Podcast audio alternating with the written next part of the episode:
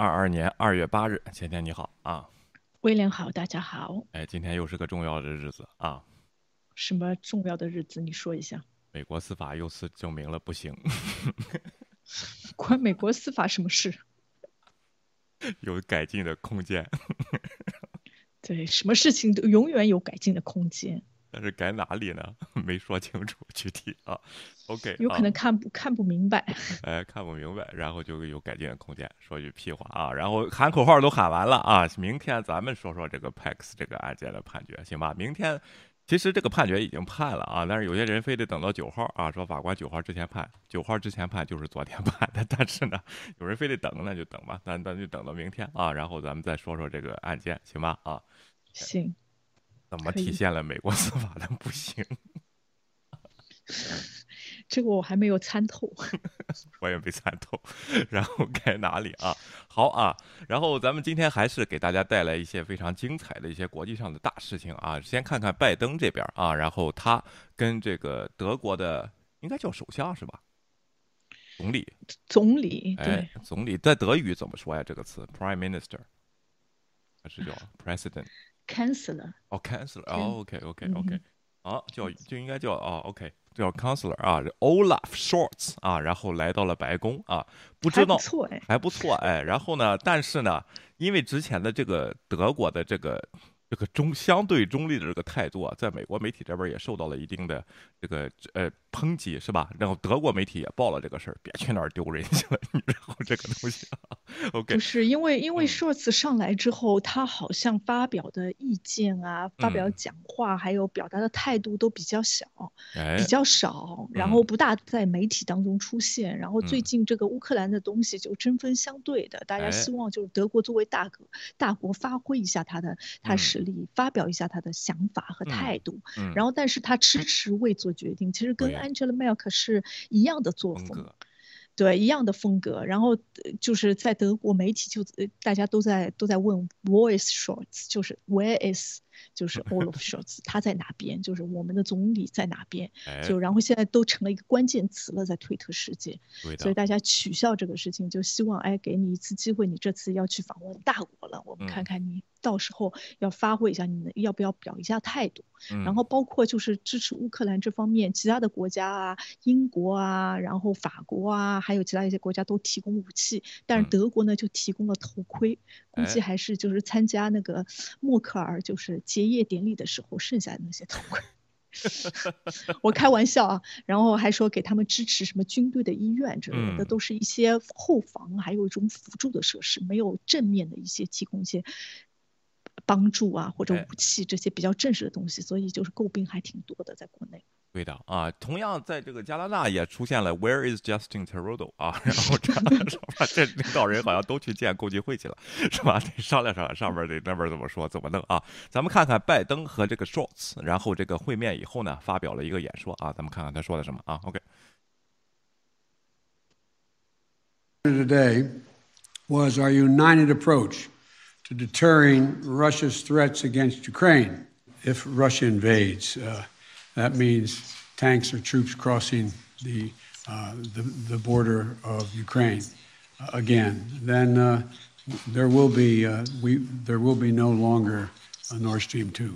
We we will bring an end to it. What do, what, how will you how will you do that exactly? Since the project and control of the project is within Germany's control. We will, uh, I promise you, we'll be able to do it.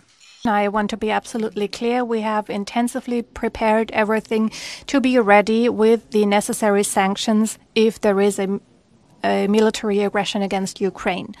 It is part of the this process that we do not spell out everything in public because Russia could understand that there might be even more to come. To our American friends, we will be united. We will act together. And we will take all the necessary steps, and all the necessary steps will be done by all of us together. 哎，这就是这个拜登和他联合发表的一个演说，其中一个很惊人的消息啊，就是说，如果这个俄罗斯他的军队扩，就是越过乌克兰边境啊，拜登说的非常清楚，你那个北溪二号那你就别要了，俄罗斯啊。然后这个东西，那记者就问了，哎，那不是你的事儿啊，那是人家德国的这个事儿啊。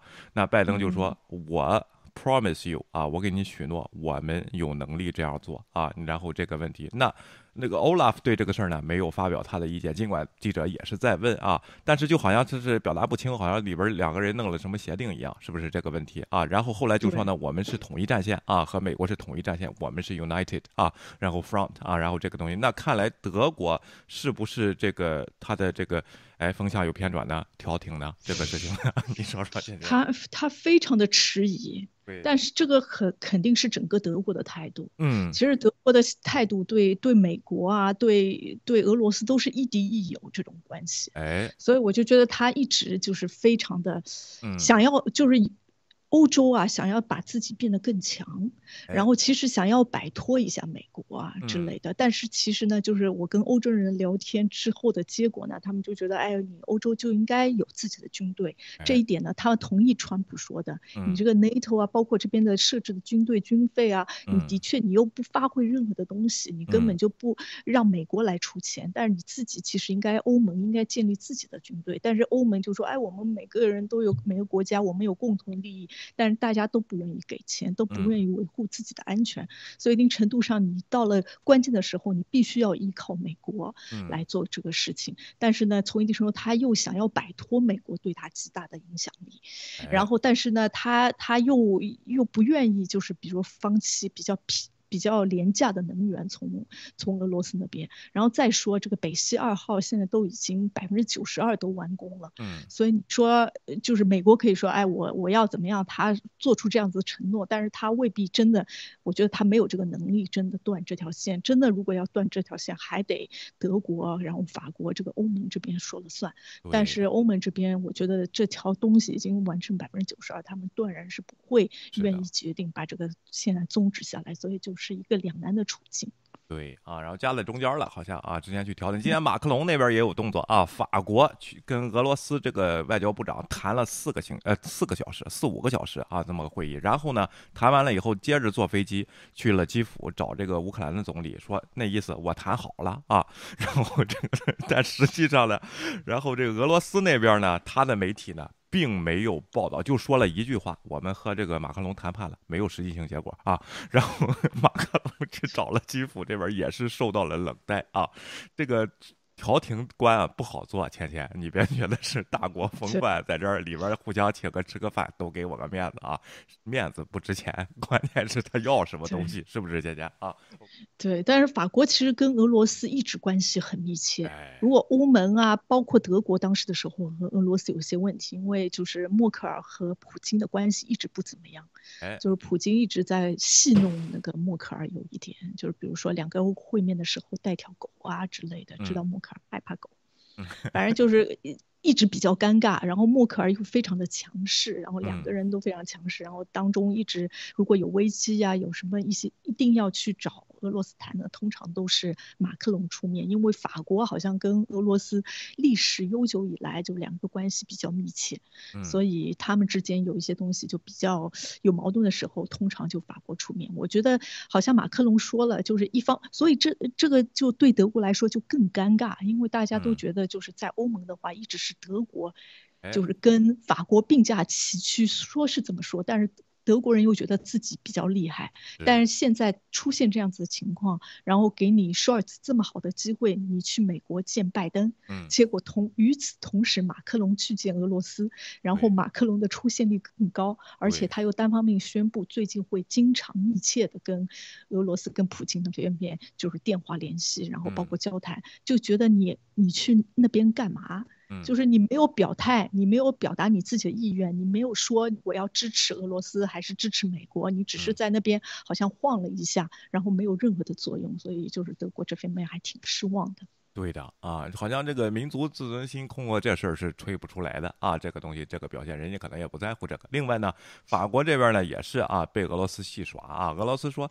你法国又不是北约的这个头，然后直接就点名了啊，然后他就在挑拨两国的关系吧，这个东西当然政治人物呢也无所谓这些。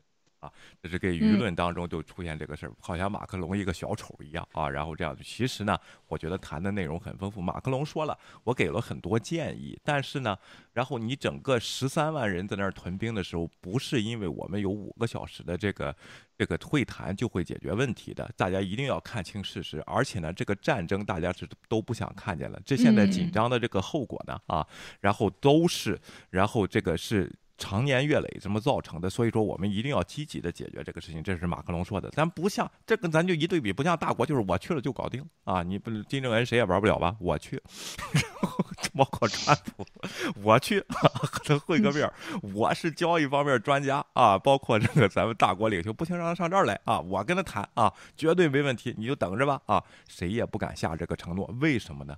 手上的筹码都不都不是很多。别看他们是总统，各国的。元首对不对？我不能违背我国民的力量，我去买一份和平，这个东西是不可能的。再加上啊，如果从历史的角度上看呢，这个法国人 一般去谈判基本上都是妥协，所以说也不大相信啊。你说谢谢。我觉得法国人其实还好啊，就是有时候会对法国女性，大家都通常的那种态度，就会觉得他们好像就是挺阴的啊，挺有心机的什么之类的。当然，我其实我其实我不是特别喜欢马克龙，不知道是什么原因。但是我一些法国朋友啊什么之类的，他们对马克龙非常满意。哎，法国女性啊，把这个女性的这个优点呢发挥到淋漓尽致啊。最近咱们中国也有一位这样。啊，一会儿咱们看一下。OK，好的啊。OK，习近平呢又摆这个国宴了啊。然后这次国宴呢规模空前啊。然后你看这个大桌子啊，也我也不知道是拼接的还是整个一块儿啊。如果是整个一块儿，那太厉害了。这个树不知道从哪儿找的啊。中间挖了个大洞，千里江山奥运图啊。然后各种这个模型啊，场馆的模型、滑雪道的模型，还有高铁的模型，还能一通电一摁按钮，丢丢跑过去。然后就这么一个大国宴。能现场出来奥运会运动员，然后直接在上面比比赛和表演吗？嗯，那不行，那那个得拿那个塑料小人摆，可估计那个就有点显得太幼稚了。然后这个大模型，然后在这儿吃着饭啊，然后离着这么远，我也不知道说话能听见吗？就这帮人就得喊老王，然后这个好不好吃？然后这个东西啊，这种大国风范的国宴。就是你自己吃就行了，现在居然成了大宣传。关键是他在这个国宴上呢，说了一些话呢，就好像就是说称称赞了哈萨克斯坦啊总统处理恐怖分子的这么一个魄力啊，然后这样的问题让人其实在场的有国际奥委会的官员和一些国家的，他听得很听不下去的这样问题。但是就人在那儿坐着了，是不是啊？姐姐你说？对，对他们就是媒体说这好像是一个独裁者的晚宴，哎，因为他请的那些其他的，因为就是对对这个怎么说呢？对这个奥运会，这就是因为人权问题啊之类的，有很多重要的政治人物都没有参加。嗯，然后参加这些呢，都是跟中国有密切关系的。然后说有密切关系嘛，就是朋友，而且就是政治体制啊之类的都类似，所以有共同语言嘛。所以照的那些。就是怎么说呢，也不是属于就是拜登民主大会的那一批人。对的，民主大会不要了，都上那儿吃去了啊，这里待遇好啊。然后呢，对，哎，你说啊，你说。对，关关于哈萨克斯坦，就是因为前一段时间国内的因为就是汽油价上涨，然后出现了一些暴动，然后关键他那个总统说，哎，可以就是不需要什么命令，不需要特特别对待，你们可以直接对这些人游行示示威的人进行开枪。哎，对他说的这句话呢，其实国外的其他媒体诟病非常多，因为大家就觉得大多数人其实是非暴力的，而且再怎么样你也不能对自己的平民开枪。嗯，这怎么样就是有点界限在。但是呢，习近平上去了，没有指责这个，或者你干脆，如果我是我的话，聪明一点就不要提了。但是呢，习近平他要说一下啊，国内也有这样子恐怖分子啊之类的，他就是支持哈萨克总哈萨克斯坦的总理做出这样子的判断，然后维护国内的和平什么之类的。但是其实说的就好像你在称赞这个暴行，所以大家对他诟病很多。嗯，是的啊。那同时在加拿大也发现了这个卡车堵路的事件，这就是当年郭文贵设想在香港 实现了卡车 堵大桥之前，在加拿大实现了，实现了，把这个美国和加拿大的一一个边境给堵住了啊！然后那警察就得就得再处理这个事情，因为有些紧急的病人要运送啊，跨跨跨边境啊什么的这些东西啊，就没法进行啊，把一个桥给堵了啊。是不是卡尔巴斯在做空家园呢？我不知道了，会不会影响了这个问题？应该不会啊。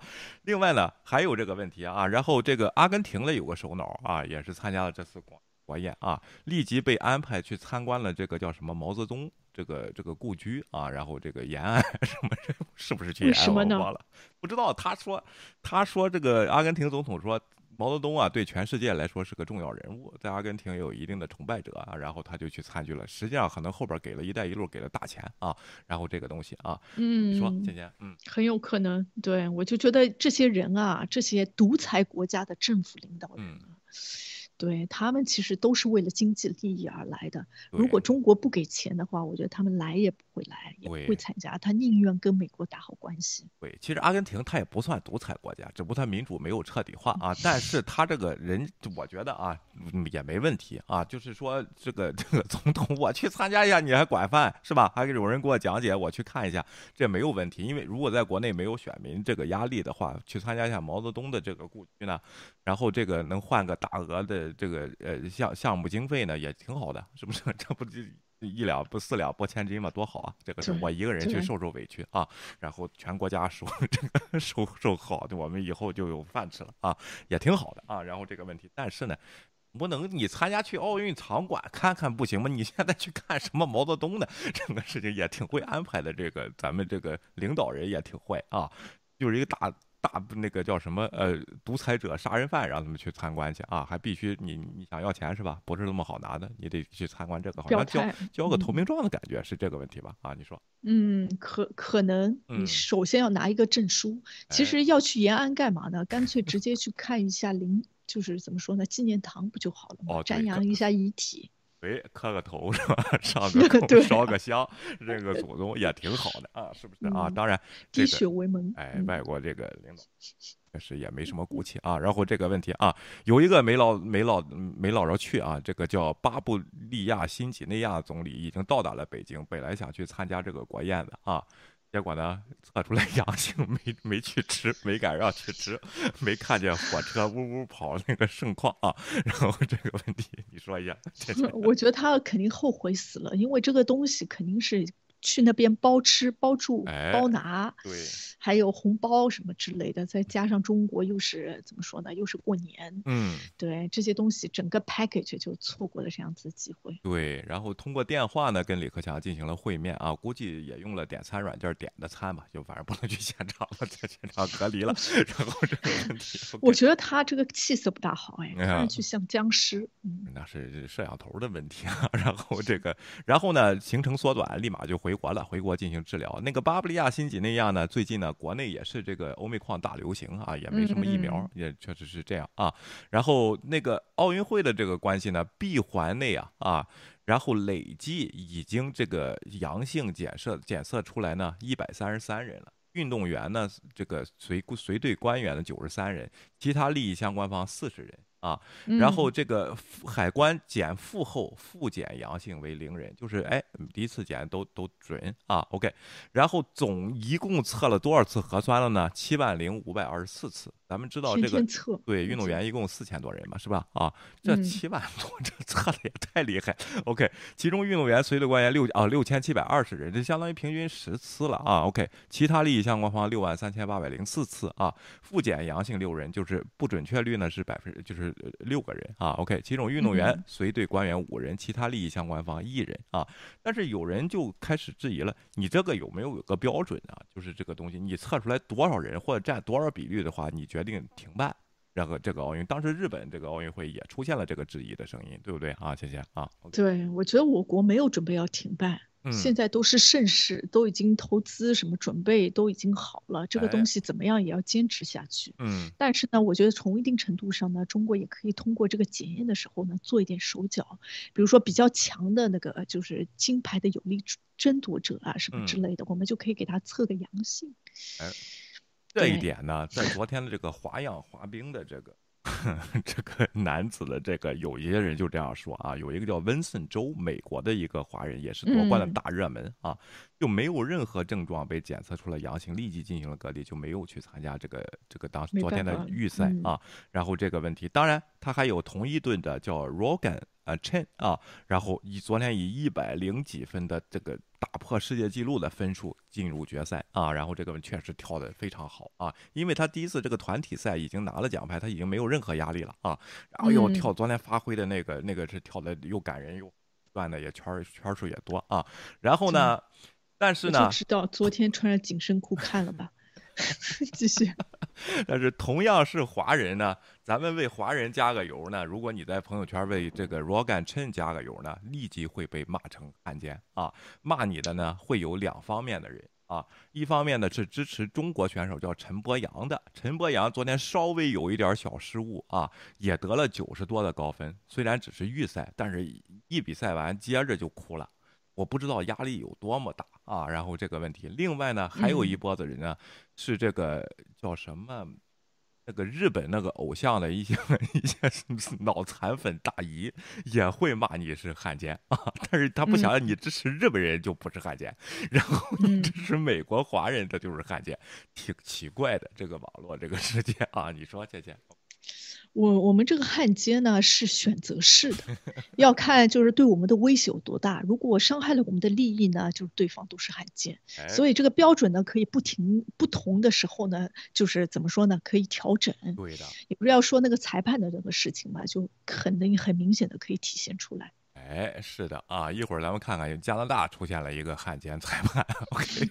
加拿大的裁判可汉奸了，对。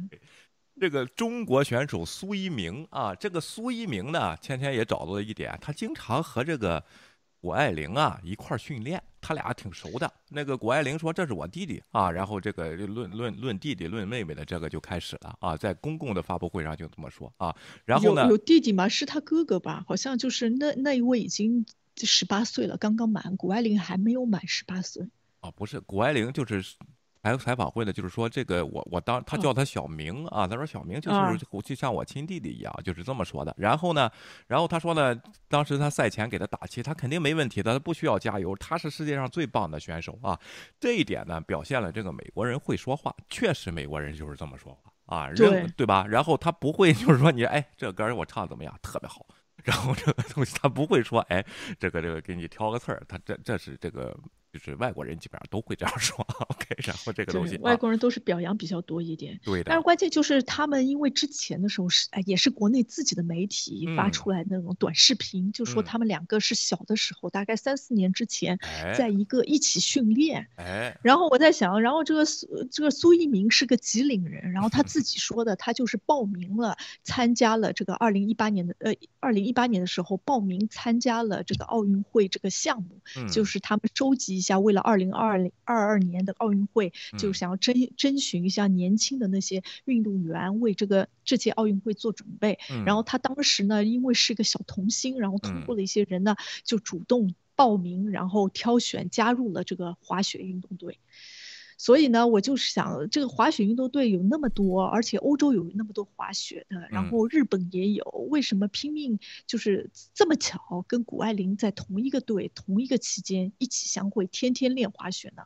那我只能想，哎，他有可能谷爱凌当时二零一八年的时候也有可能加入了这个国家队，这个这个奥运这个培养选手的这个项目，我猜啊。非常有可能，咱们国家这个体育机制就是这样的啊。然后这是是无限投入拿金牌的，只要你是这个苗子。然后他妈，咱们昨天放了这个视频，谷爱凌他妈和他不都是这个什么洛杉矶华人什么运动协会的吗？啊，然后这个东西。你就说说你你我就咱大家就分析分析吧啊！你们在国外生活，你见过有华人运动协会吗？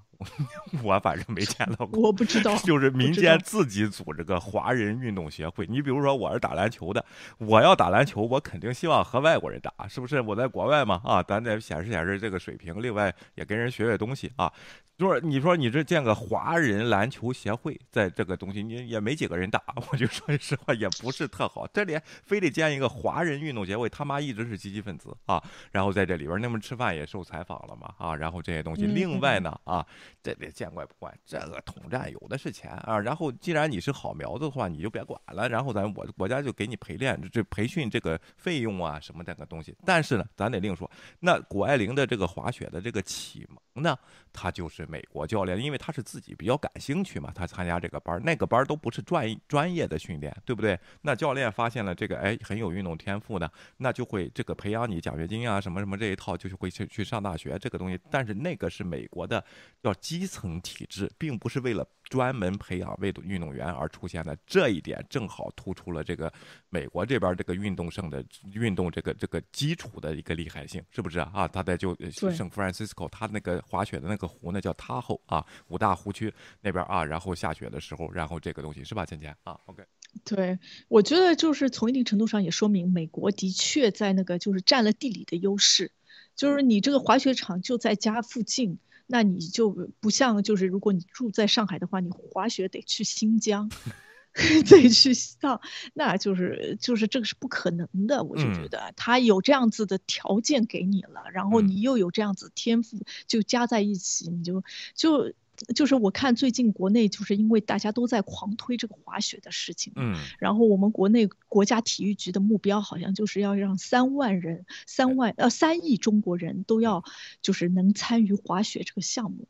我还想这是不可能的事情，人家瑞士啊或者奥地利这个国家才多少一点人，嗯，然后他们那边的就是滑雪普及率还挺高的，但是如果不是疫情的话，你去滑的话，就是人非常多的话也没有办法滑。那就不是滑雪了，就是就是站在那边看雪了。对，所以你想要，而且中，而且他们像瑞士啊，或者就是奥地利，他们有山这方面的优势。这个一个山，这个有好几个山头，有好几个地方都可以滑雪。像中国就是这次开奥运会的那个滑雪场啊，它就就人造雪，只能弄出这一条雪道来。你这个没有办法满足让三亿人去滑雪这样子的事情。我就觉得这个项目，国家体育总局有点好高骛远了。对，可能是一百年三亿吧，然后这个 有百年计划。另外呢，咱们国家一号召呢，大家都去滑雪也。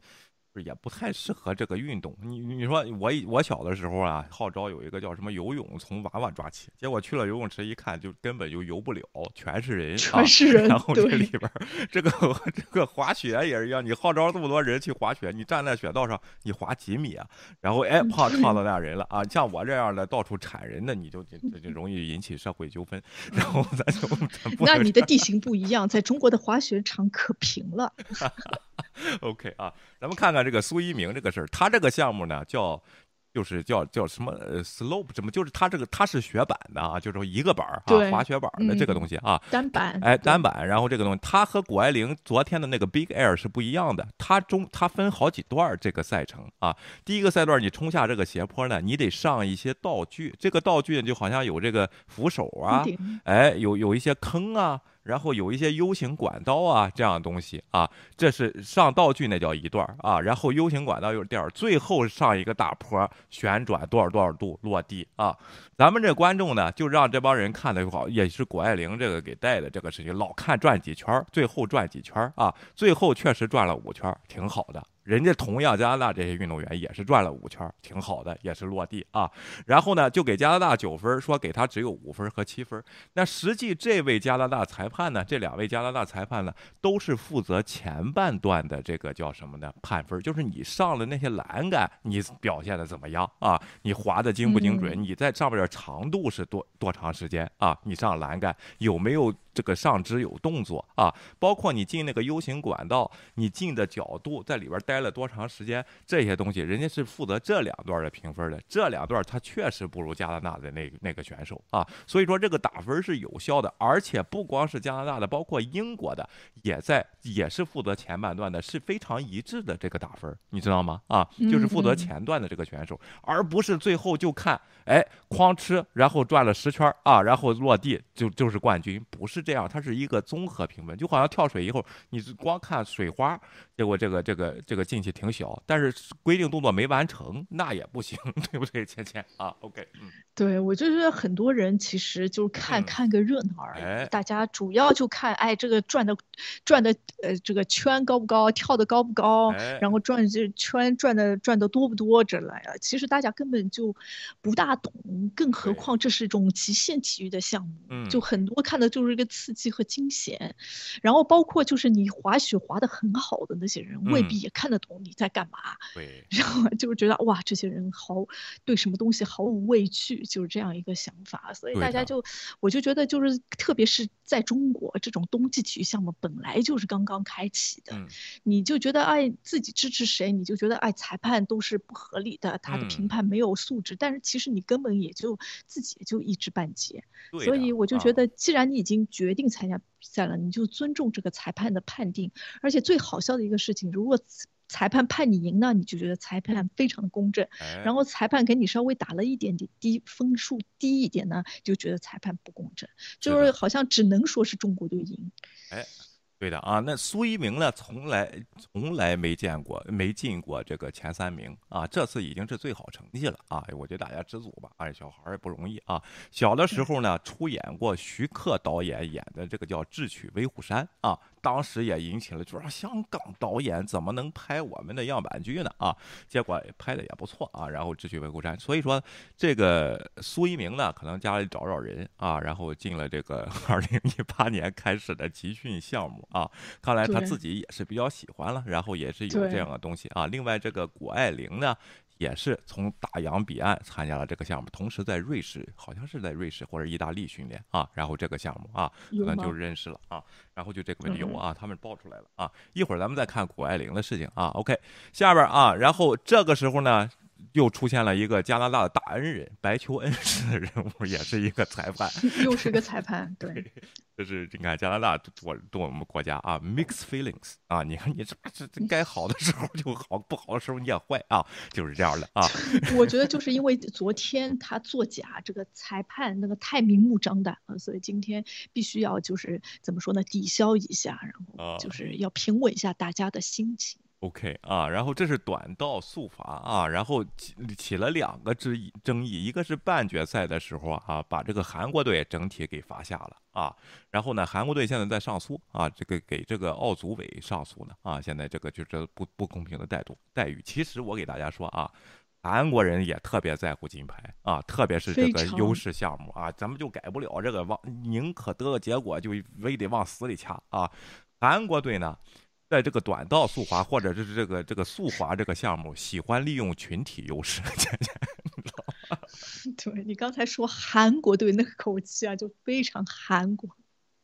韩国队，然后思密达啊，当然啊，不，这是人家的策略，利用规则允许啊，就是你上一个吧，他上三个。啊，他弄个人在这挡着你，就有时候觉得挺憋气的。本来是谁跑得快，谁跳得远，咱是一个竞技项目，但是这个东西是特别讲究技巧的。尤其是你三个人对一个人的时候，你根本就玩不过。出现你一开始领先啊，这个问题一开始你没卡卡好了点，你想超，他宁可这个第三名、第二名不要，他也得挡着你。对，这一点是让人的这个。非常的这个就是觉得气不过，当然中国队用不用这策略呢？也用这个策略。对，现在中国队的教练就是韩国人，然后他放弃了韩国国籍，就是加入了俄罗斯国籍。那是怎么绕的呢？这圈儿 就对呀，就我也不太清楚是为什么。反正他现在是中国队的英雄，他就是那个韩国队的教练。对，这世界乱了啊！那这次这个引起争议，这个匈牙利的这些这个教练呢，又是中国人，然后选手呢又也是中国人，是不是放弃了中国国籍呢？我不知道了。混血，混血，混血啊！然后这这位呢？然后其实加拿大判的也是很很公正的，而且匈牙利对后后边就没有上诉，大家都看着好像是这个这个这个叫什么任子威啊，在在这个扒这个匈牙利的这个华裔啊，叫这个人，其实呢，这个匈牙利这位在冲刺的时候，他有一个脚上有一个动作是侵犯侵到这个任子威的这个赛道里的啊，但是呢，任子威呢，就是咱们这个运动员呢，呃。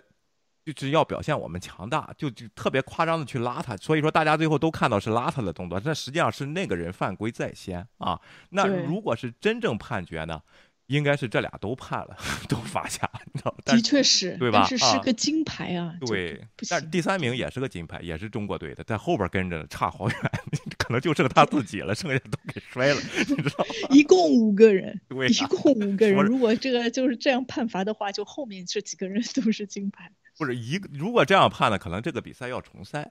啊，然后这个这个问题，所以说呢，这个匈牙利呢，他也知道自己犯错了，因为他教练都明白，都是这个体制出来的啊，然后都明白，他也没有进行上诉，确实是他犯规在先。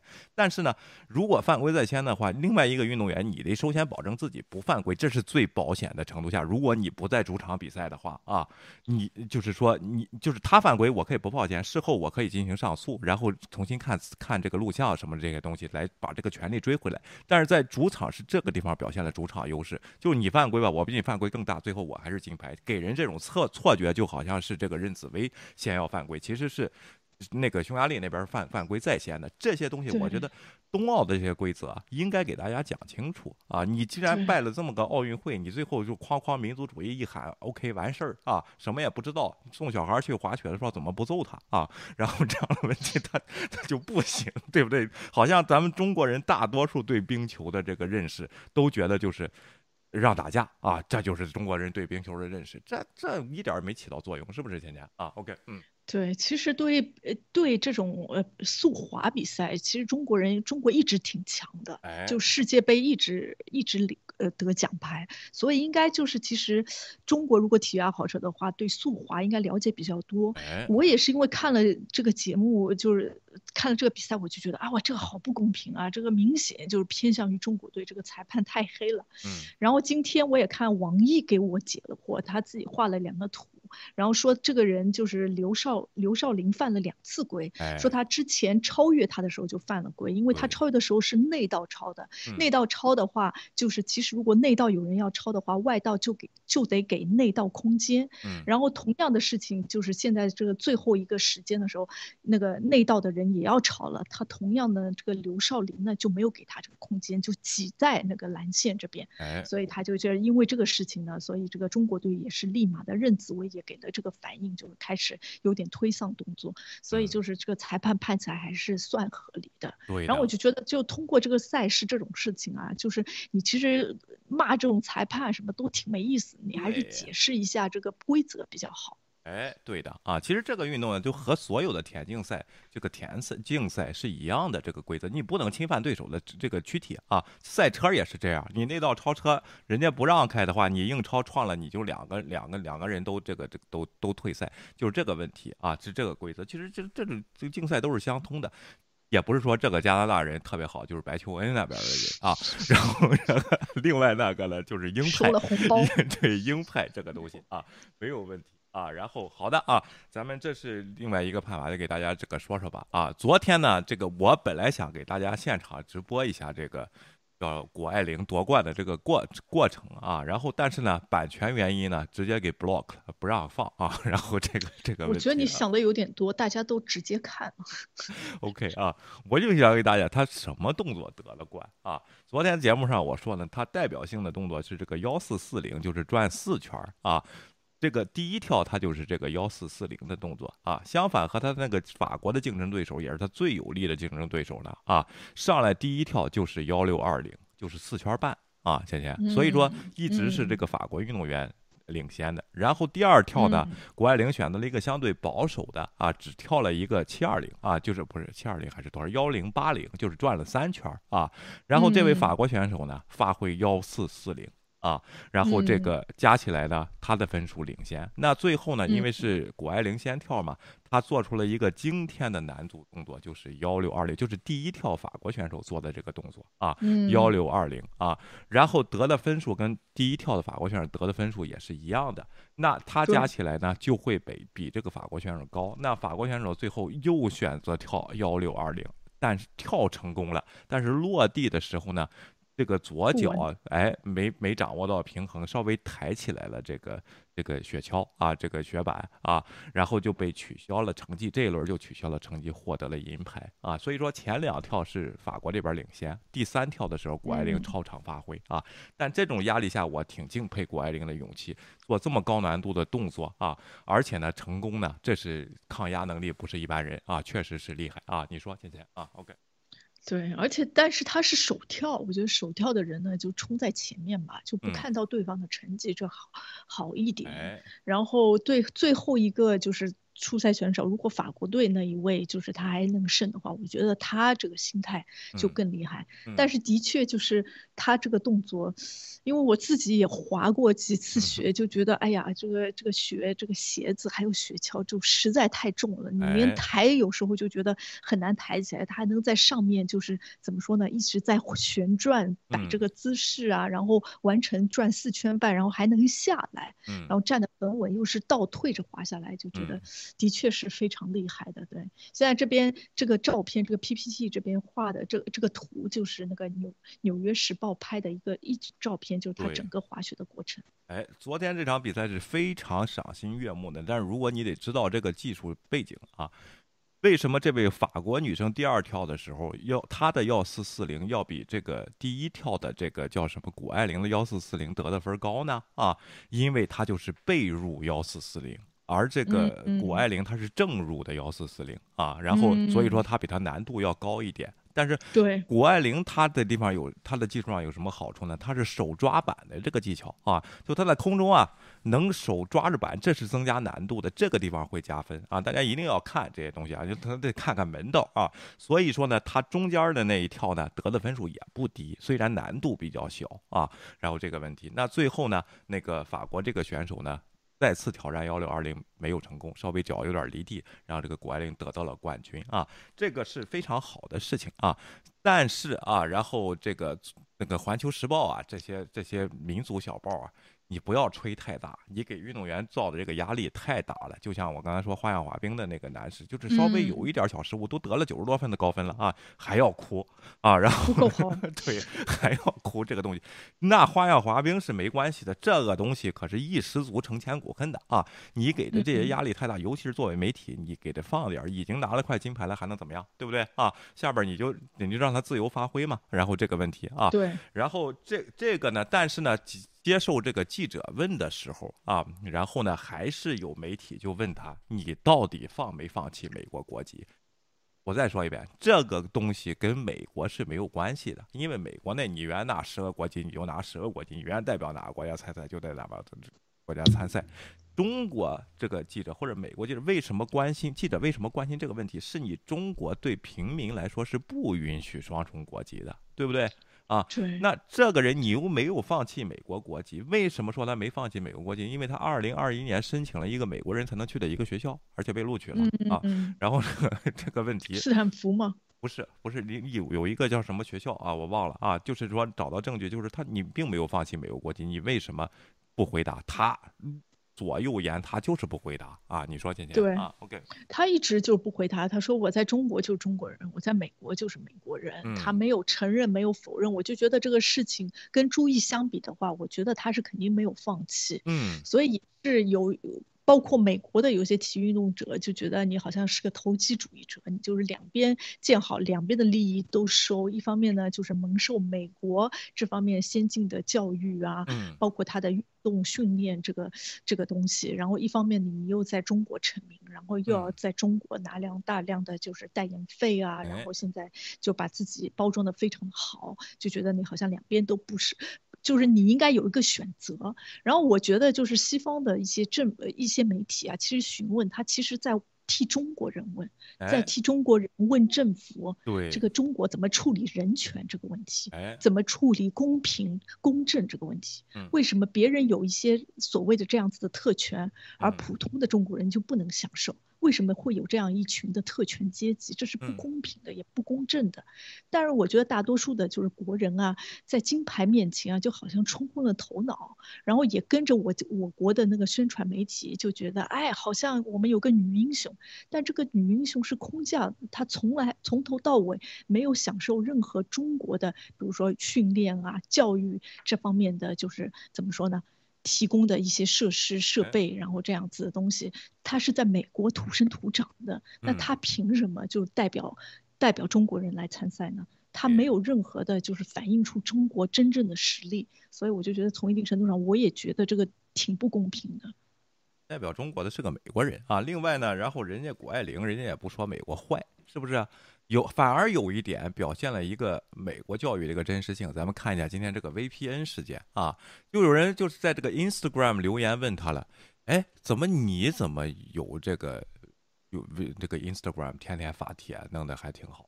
啊，美颜什么的啊，然后 没说这话，这是我家的。数以百万的中国人在大陆地区怎么不能上 Instagram 呢？啊，为什么你有这种特殊对待？作为中国公民来说呢？啊，这是不公平的。然后你能不能，然后替大家发发声啊？然后让中国没有网络自由的这些网民想翻墙不会翻的这些人，你给就是不能翻的，因为这个规定，你给发发声呢？啊，哎。他这个地方可能没经过团队 这个包装团队思维啊，随手就回了一句：“Anyone can download a VPN. is literally free on the App Store。”啊，这句话呢，就我反而觉得挺可爱的。你先说啊，你的观点先啊，OK。对我其实觉得也没什么，我觉得他就是直接的，他也没有想到特别。我其实看到之后我就觉得挺好，挺好玩的，然后说出了一些一些情况。但是呢，他这个表现和回答还挺体现他十八岁的。我一直在镜头里面觉得他好像就是有点过分的、过于的成熟。但是他说这个十八岁，他这个 VPN 的事情，就是说啊，年轻人都知道这回事情。对。然后我就觉得他，你现在作为中国代言人，你不能只说中国好的一面，你也要就是反映反映一下中国不大好的或者需要改善的这一面。而且你说这个 VPN 的这个事情，我就如果我是什么记者的话，有可能我还会追加问一下。但为什么有的人就是翻墙 VPN 还会被接受调查，国安会去敲门？为什么你没有呢？大家还在那边转发你在这个发的一些东西，还为你叫好。OK，对，咱们看看这个这个他的回答啊，他其实想说是想说是没有 VPN 这种禁禁言的这个情况的，你只需要下载一个 VPN 就行了。实际上是想替中国的这种情况在说话的。但是这个情况你说不了，这个需要更大的政治智慧才能说啊！你可以高喊句口号，我希望有天中国实现这个叫什么互联网自由。但是你这样喊喊了口号，中国那边也不行啊。然后这个就是这个地方没有言论自由，你说不了啊。这样的话，他呢作为一个。在美国教育的学生呢，啊，真的是没没这个事儿，他是想不到有多大后果，他就直接回了一下，回了一下 VPN 啊，那意思在我们我反正都有 VPN 啊，我能用，也没人上我家来敲门啊，你们用不了那是你的事儿，反而让人觉得一种这种无知性的高傲，实际上他并没有想表现，啊，但是就是因为。老百姓他翻墙翻不了，他有这个愿想让你替替发声，反而他说了这样的话会引起他们的意见，但实际上这正表现了他的。